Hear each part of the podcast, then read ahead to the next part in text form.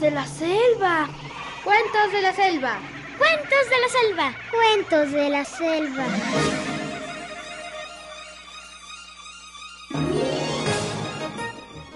Había una vez un lugar donde los animales teníamos voz propia y los hombres eran nuestros amigos. Estas son las historias de cuando los animales hablábamos.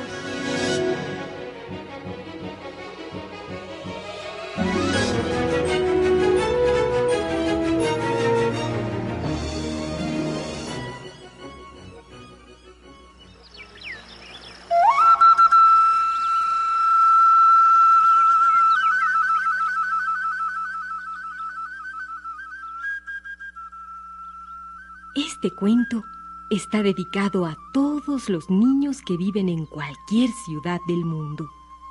Para los niños urbanos, acostumbrados a caminar por pulidas aceras de cemento y a cruzar las calles sorteando ágilmente los peligros del tránsito citadino. Para ellos es esta narración contada por niños y niñas de la selva, que crecen entre ríos turbulentos y arroyos de aguas cristalinas, y que se movilizan por ellos en frágiles y bailarinas canoas.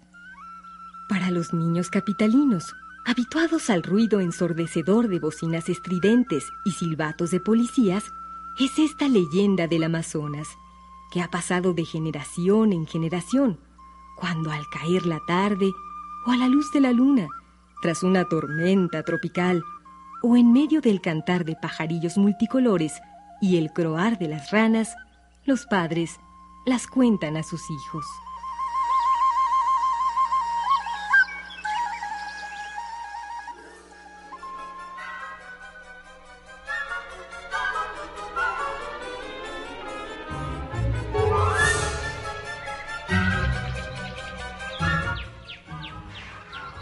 El añuje es un roedor de la selva muy semejante al conejo, de carne muy apreciada, que se considera superior a la de la liebre.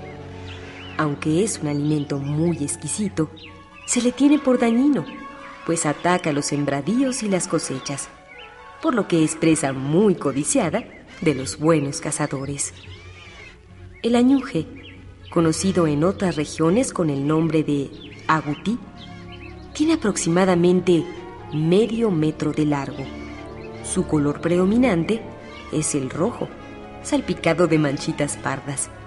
Y sus patas traseras son mucho más largas que las delanteras, por lo que avanza siempre dando grandes saltos. Se alimenta de raíces, frutos y hojas tiernas. En las noches o al amanecer, sale de su guarida del bosque, donde se oculta en los troncos huecos o madrigueras que él mismo escarba, con el fin de buscar alimentos. Casi siempre su comida preferida se encuentra en los sembradíos, donde hace destrozos irreparables.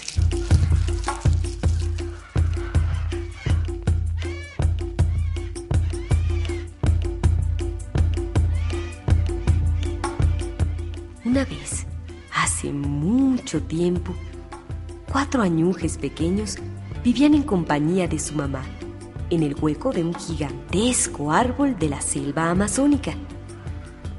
Se llamaban Maxpi, Taxpi, Jaspi y Mixpi. Una mañanita, como de costumbre, su mamá les vistió, les calzó unos lindos zapatitos y les sirvió un ligero desayuno. Después les dijo,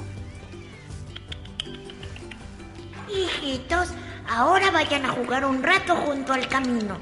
Pero cuidado, no se les ocurra acercarse a la huerta del hombre.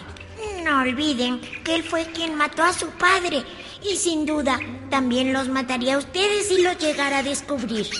Así que no vayan ahí, ¿entendido? Mientras tanto, yo voy a ir a buscar al monte algunas cosillas que necesitamos. Está bien, mamá. Nos portaremos bien. No te preocupes. Vamos, vamos a jugar.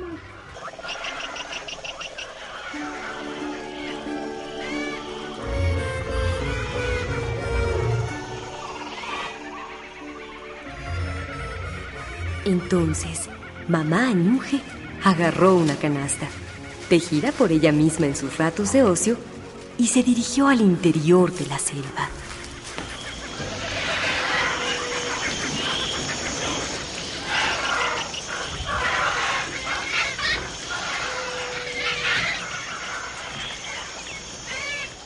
En poco tiempo, recolectó algunas plantas medicinales, tallos frescos, hojas tiernas, raíces jugosas, algunas setas, un poco de musgo y unas cortezas amarillentas que colocaba ordenadamente dentro de la canasta. Luego se dirigió a su madriguera con el fin de preparar a sus cuatro hijos una sabrosa comida.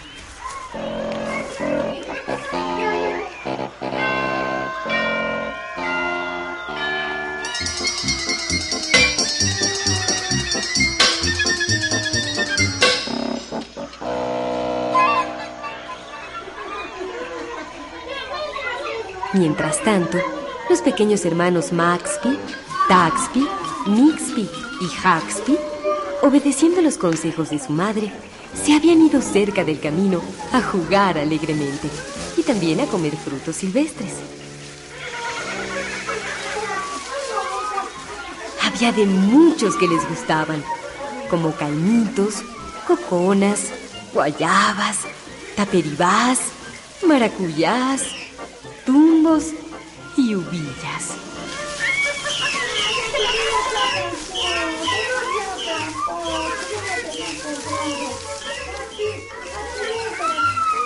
Corrían de un lado para otro. Jugaban a perseguirse y hacerse tropezar. También a las escondidas. Les gustaba perseguir pajarillos y husmear entre las hierbas en busca de algún insecto raro. Llevaban un rato jugando cuando Mixby, el más pequeño y curioso de los cuatro, desoyendo las advertencias de su mamá, se dirigió directamente a la huerta del hombre.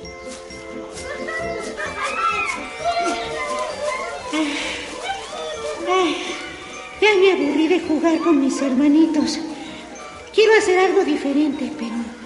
Mm, ya sé, les diré nada a ellos. Sí, iré yo solito. No tengo miedo a ese... a ese hombre. Iré a investigar qué es lo que cultiva en su huerto.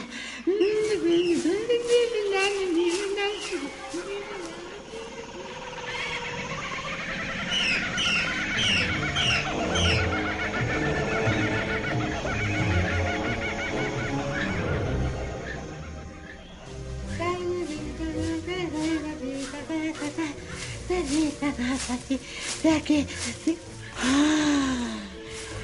¿Qué es lo que veo? Ah, esto es un paraíso. Mm, ay, qué sabrosas y suculentas viandas. Mm, y todo, todo para mí solito. Y como Mix era muy glotón, de inmediato se lanzó a roer y mordisquear los camotes, las achapapas, las yucas, las piñas, mm, los plátanos, las mazorcas de maíz y no sé cuántos frutos y hortalizas más. Tanto tragó que le comenzó a doler fuerte el estómago y se vio obligado a abandonar su festín para buscar afanosamente una medicina vegetal.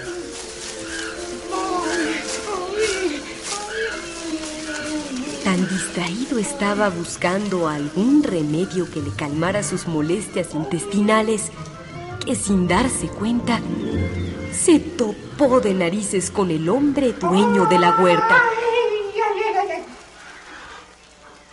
Al verle, Mixty corrió muerto de miedo dando enormes brincos. El hombre fue tras él mientras gritaba.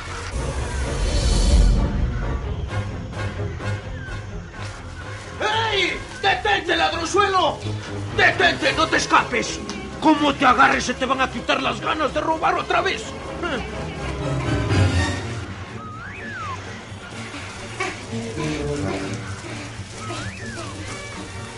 Mixby, asustado, corría locado en todas direcciones avanzando en zigzag.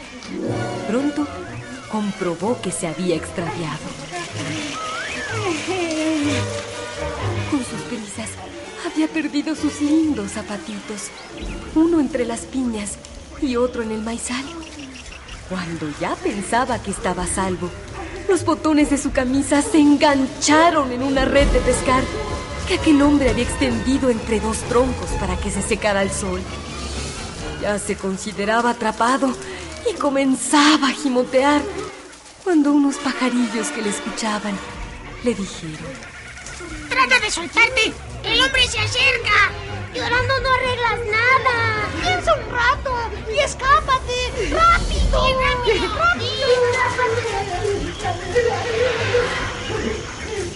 Llegó el hombre. Con una canasta quiso atrapar a Mixby. Pero este, dejando su linda camisa prendida en la red, logró esquivar el golpe, dando un gran salto y huyó de nuevo.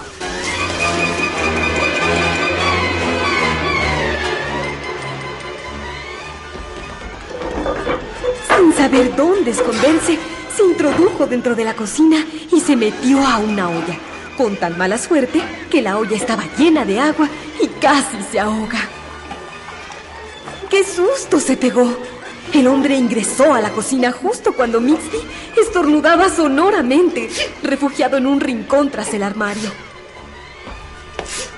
Ya estaba el hombre por agarrarlo con sus propias manos cuando Mixby, a la desesperada, pegó un brinco y derramando varias ollas y pucheros, logró escabullirse una vez más y salir de la cocina internándose en la espesura del bosque.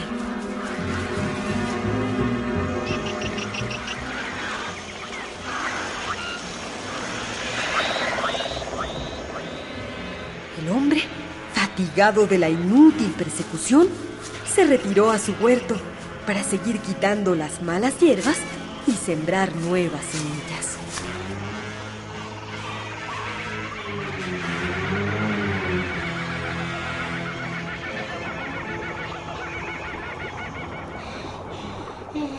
Mixby, casi sin aliento, no sabía cómo volver a encontrar el camino que conducía a su casa. Tenía mucho miedo. Descansó un rato y luego se dirigió cabizbajo a un riachuelo a calmar su sed. No sabía que el miedo daba tanta sed. Caramba, qué tonto soy. Creo que me equivoqué. Debí hacerle caso a mi mamita. Ahora, ¿qué voy a hacer? Al verlo llorar tan solo y desconsolado, un pajarillo que se compadeció de él le indicó dónde estaba la senda que conducía a su madriguera. Lo malo era que tenía que atravesar otra vez la huerta del hombre porque estaba al otro lado. Lloró desconsoladamente. No llores, Mixby. Así no resuelves nada. ¡Ponte listo! ¡O no podrás regresar a casa! Sí, sí, tienes que lograrlo antes del anochecer. ¡Deja de llorar! Ya no llores. Mixby, tomando fuerzas, se acercó en silencio a la huerta del hombre. Pero frenó en seco al ver un perro echado en el suelo, en actitud vigilante, meneando la cola. Mi madre me contó en cierta ocasión que al perro mucho le gusta comer añujes. Ah, Así que mejor, mejor me largo de aquí cuanto antes.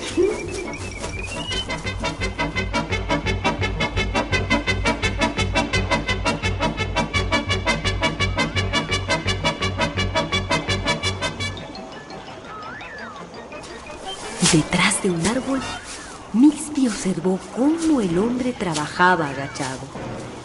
Estaba de espaldas, arrancando las malas hierbas con sus propias manos.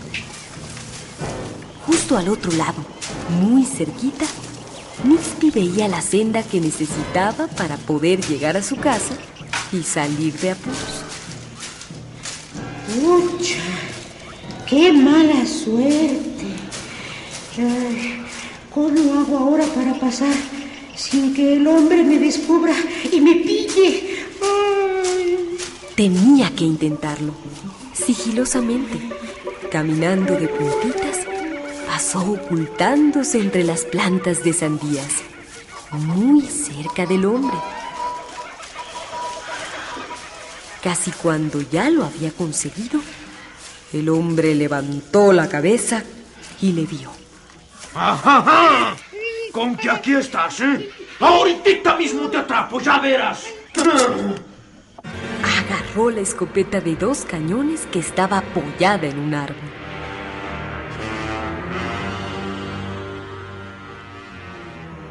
Mixby, al percatarse del peligro que corría, salió de estampida sin mirar atrás y no paró hasta introducirse en el hueco del árbol donde vivía su familia.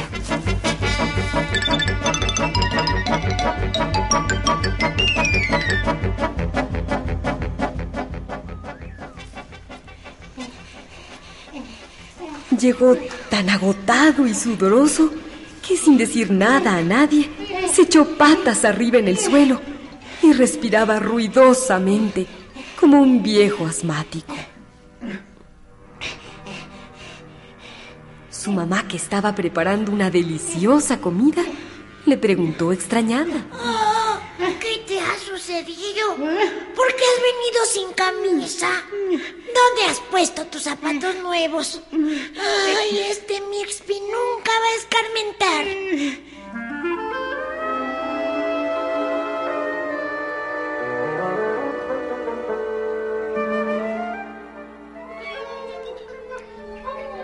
Mixby, el añuje travieso, le contó a su madre todas las peripecias que había sufrido por no hacer caso de sus sabios consejos. Afectado que aquella noche se sintió muy enfermo. Échate en tu cama de hojas secas y tómate esta medicina. ¿Eh? Mientras le hacía tragar una cucharadita de limón caliente, le acariciaba su cabecita y lo consolaba. Aquella noche, Maxby, Taxby y Haxby saboreaban la exquisita sopa de plátanos maduros y la refrescante bebida de maíz fermentado que había preparado su madre para ellos. En cambio, Mixby, por desobediente, solo pudo tragar un desabrido medicamento casero.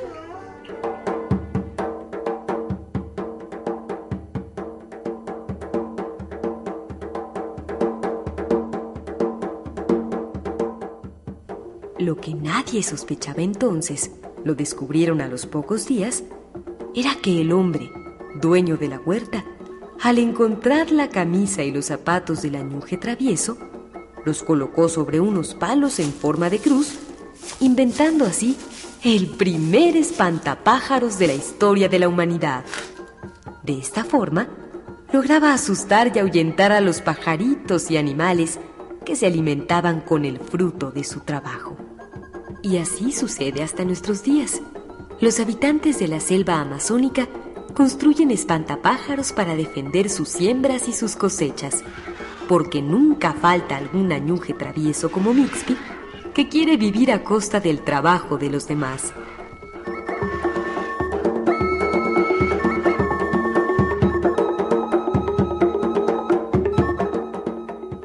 Hoy escuchamos el cuento Mixby, el añuje travieso, tomado del libro de José Luis Jordana, Cuando los animales hablaban, cuentos amazónicos, de la editorial Doncel. Hoy actuamos por orden de aparición como la narradora Sabrina Gómez Madrid, como mamá Añuje Estela Chacón, Añujitos Rosy Aguirre y Yamil Atala, Mixby Rafael Ángel Rocha y hombre, Fernando Manzano.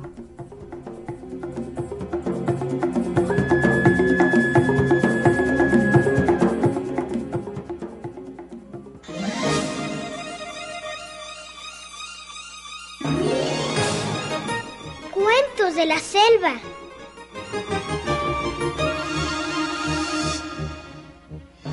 Estas fueron las historias de cuando los animales hablábamos.